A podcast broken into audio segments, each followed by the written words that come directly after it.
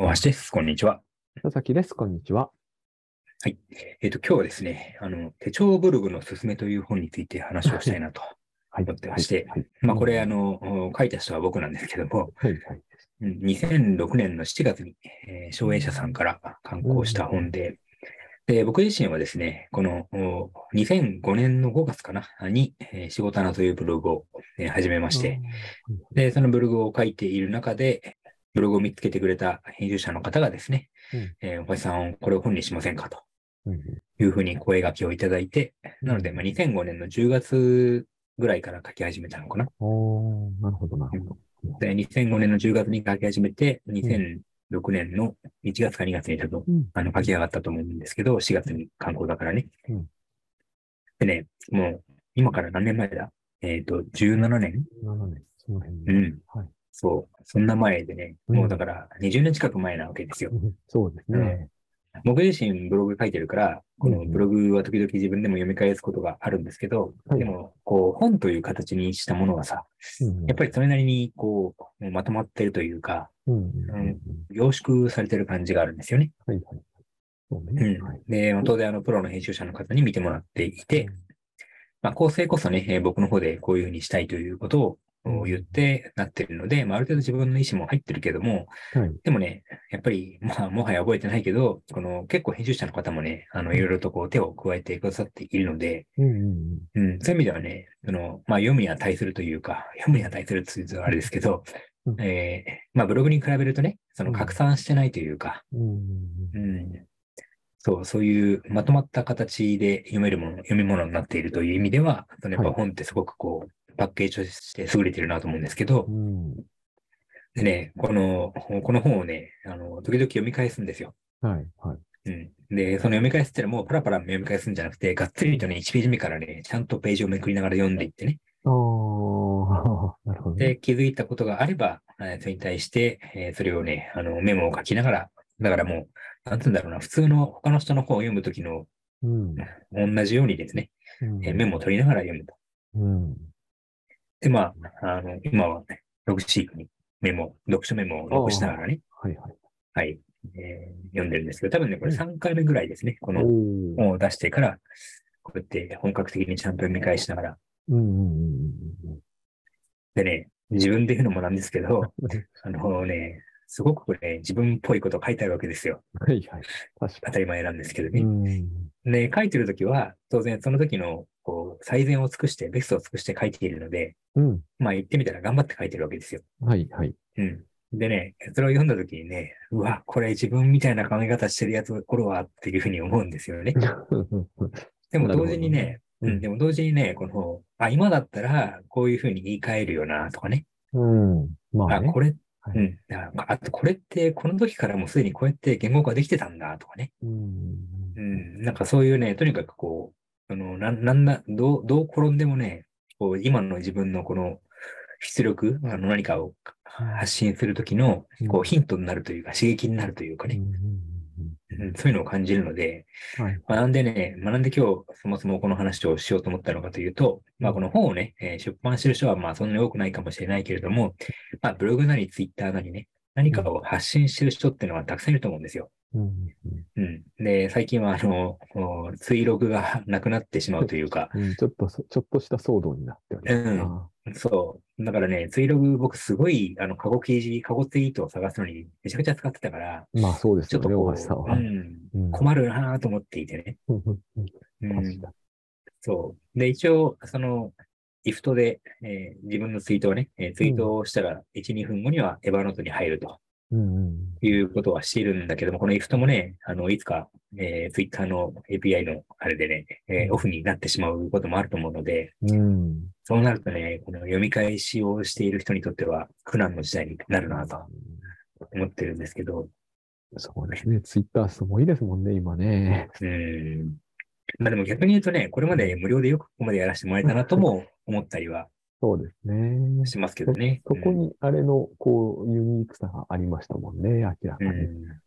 でも、もはやインフラになってるじゃないですか。そうなんですよね。そこがなんかちょっと、なんて言うんですかね、難しいなって思いますね。うんツイッターっていうサービス見てると、僕はいつもその、ある種の難しさと悲哀を感じますね。うん。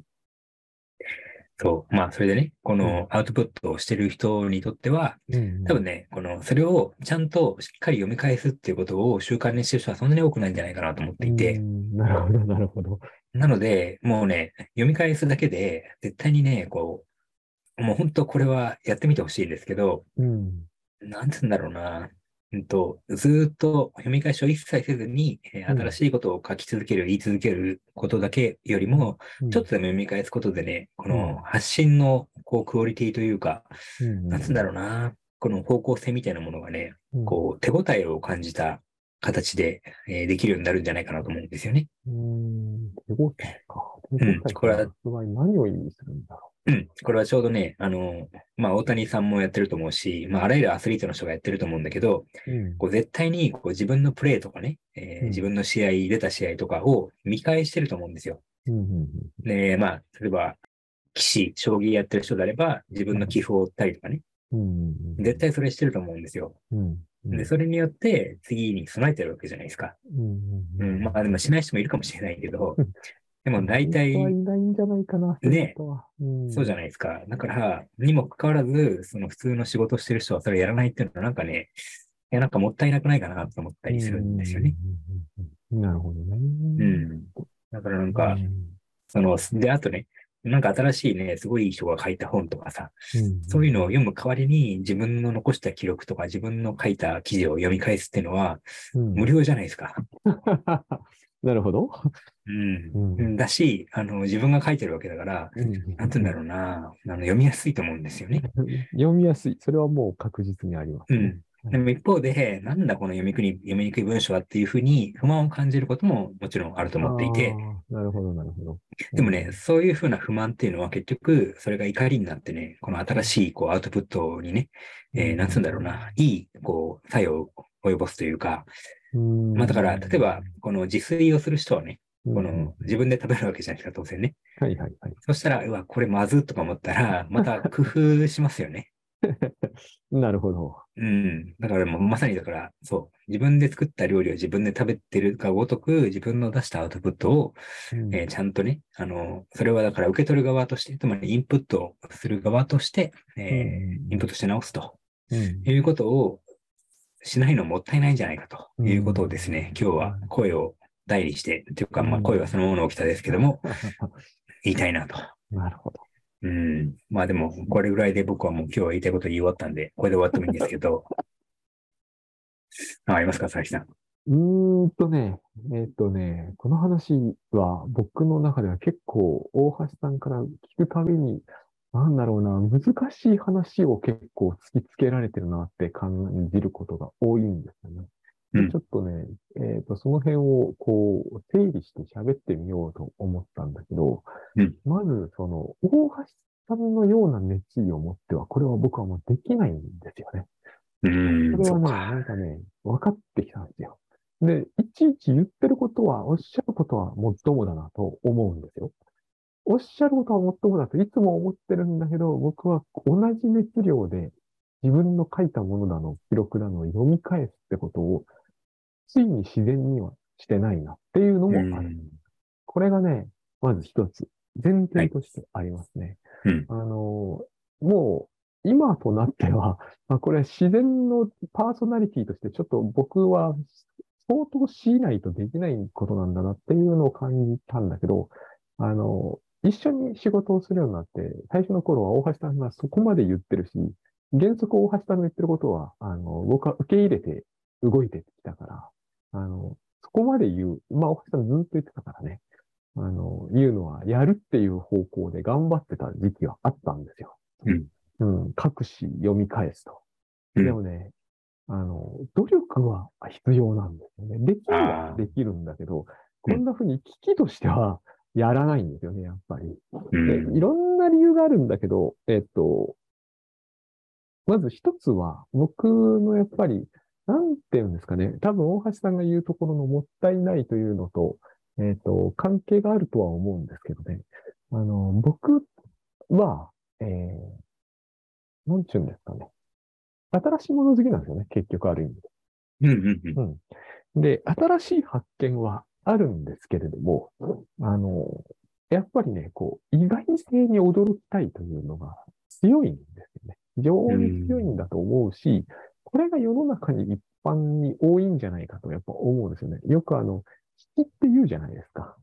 あの、なんていうんですかね、漫画でもそうなんだけど、え事後へ続くってやつああ、そうね。はいはい。あれはつまり、事後で何が起こるかが分かってないから意味があるわけであって、確かにえっと、分かって、そこの感じなんですよね。僕もいい加減、まあ、30はともかく40になってくると、いや、この事後へ続くとかでやたら引っ張ってるけど、これはどうせこの辺だろうな、みたいなのが、しかも予測して当たるという事態を招き始めて、前ほどはね、夢中になれなくなったんですけど、やっぱりあれがお目当てで読んでるところは多いから、うん。自分のだと、それは絶対にって言っていいぐらい起きないんですね、僕は。うんやっぱり。うんで、僕は自分で一番どんなジャンルが小説で好きかと考えてみると、推理小説なんですよ、やっぱり。うんつまり、びっくりしたいっていうのがやっぱりね、一番強くあるんですよね。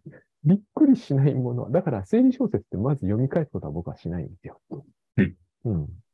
あの、ネタ割れた推理小説を2回読むっていう気は起きないんですよね。どうしても起きない。うんやっぱり。だから、それと同じ理由で僕は自分のものを読むという時には、もう一つ熱意が入らないってことがありますね。これはもう確実に僕の中では、あの、抜けない。そもそも僕は推理小説を書けないんですよね。そういうこともあります。森博さんのなんかはかなり読んだけど、やっぱりそれは、あの、どうしてもあれはね、えー僕の予測を超えてくるんで、それを上に読んでるっていうのはありますね。あと、さっきの大谷さんとか岸とかいう話を聞いてて、僕がちょっと感じたことはですね、えっと、彼らが見返す最大の理由は勝ちたいからああ。うん。これはもう確実にあると思うんですよね。もう特に、寄付なんてのは絶対で、同じ戦術だったら必ず負けるんですよ。プロの騎士は。うん。うん。だから、毎度毎度、ある意味、新しい手を発明していかなければ彼らはならない。そういう宿命があるんですね。多分。で、野球選手もそうだけど、やっぱり打たれたやつとかを見返すんですよ。うんよくダルビッシュ投手なんか一球一球見てるっていうのをよくやってるんですけど、あのすごいんですよ、それは。今、大橋さんがおっしゃったようなことをまんまやってますね、あの人は。投げた球の回転数とか、回。転させるとどのくらい曲がって、どっちに曲がっていって、どっちに落ちるかとか、それと指のかかり具合とか、いつもチェックしているんですね。うん。勝ちたいからって絶対僕はあると思うんですね、それは。研究ってやつです。研究ね。あの、すっごい強いお相撲さんでもう引退しましたけど、白鵬もそうですね。ずーっとビデオ見てるって言ってうますん。うん。で、僕は本書いて誰かに勝ちたいと思ったことはない。ない。え、でも、なんだろう。えっと、過去の佐々木翔吾の自分の著作を超えたい、勝ちたいとかっていうのはないんですか？うん、それはね、僕はないんですよね。うそうんいう発想はないんですよね。そのテーマとその時のえ一応ベストは、まあベスト尽くせてなかったかなっていう全くないとは言わないけど、基本ベストは尽くしてきているつもりでいるので、あの、その時その時ベストっていう状態に持っていきたいとは思うんだけど、なんかにこう、競ってる感じは僕はあんまり物書いてる時はしないんで、うん。そこかなと思うんですよね。僕はその、これは否定も肯定もする気ないんですが、えっ、と、たくさん部数を出したいとか、えー僕が思ったときはもっと真剣にその辺のことはやると思います。うん。うん、だから、その、数を多く売るために最大限の努力を払うというときには、今大橋さんのおっしゃったようなことは全部やると僕は思いますね。うんそれをやらないと、やる、やる以外に僕にはそのマーケット的な能力を直感だけで持っていけるという自信はないので、あのそういうことだったら考えられるけど、あんまりそこを真剣にやらなかったので、あのそういう意味では読み返すっていうのは全然しなかったわけではもちろんないんですけど、よ何度も読み返した本も自分のもあるんですけどね。うん。今おっしゃったように、何、すべてを3回ずつ読むみたいなことは、そこまでやるエネルギーは湧かなかったなっていうのもありますね。うん。うん。えーでもそんな感じで、やる、やった方がいいぐらいには思っていますよ。で、あの、今僕はね、平日毎日にタスクシュートジャーナルというですね、まあうん2センチから3センチぐらいのね、記事を書いてるんですけど、うんうんうんあの、これね、もう、これからも毎日続けるのかっていうね、ちょっと時々こう恐ろしくなるんですよね。2000字から3000字を毎日書いてるんですか？平日毎日ね。うん。すごいなそれでね、あの、でも一方でね、こうやって、もうだから今、600? 600? 多分もうすぐ700本になるんですけど、2020年から書いてるからね。うん。でね、もうね、覚えてないんですよ。最初の方に書いたやつとか。だから、時々、その、で今ね、全記事を、そのプライベートの Scrapbox に入れていてね。うん。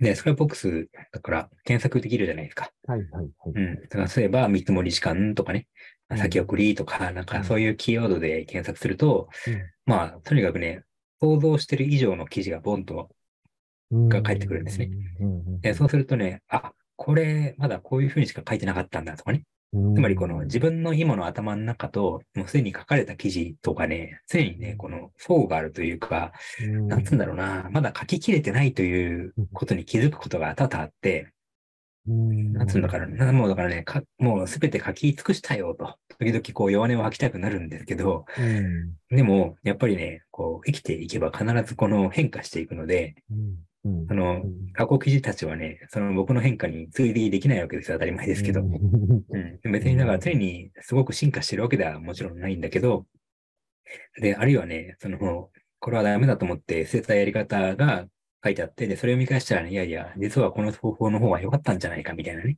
うんそういうふうにしていきつも立しながら、その、なんつうんだろうな、ね、完全に戻るというよりは、ちょっとね、改善して、えー同じやり方を、こう、試し直すみたいなね。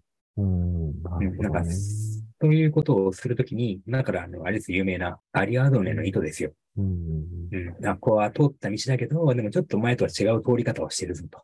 うん、ううんん。っていうところで、なんかね、そこの、に新しい切り口が見えてきたりとかね。大橋さんは、うんえーその700本ですか、もうんう、。PC ジャーナル。はいで、そこまでこう、言ってみればですね、 Scrapbox とか、あの、知的生産の技術の極致みたいなことをある意味なさっているんですけど、あんまり僕はそういう方針でやってるわけじゃないとは思うんだけど、これはわかんないですよ。僕の単なるえー印象ですけどね。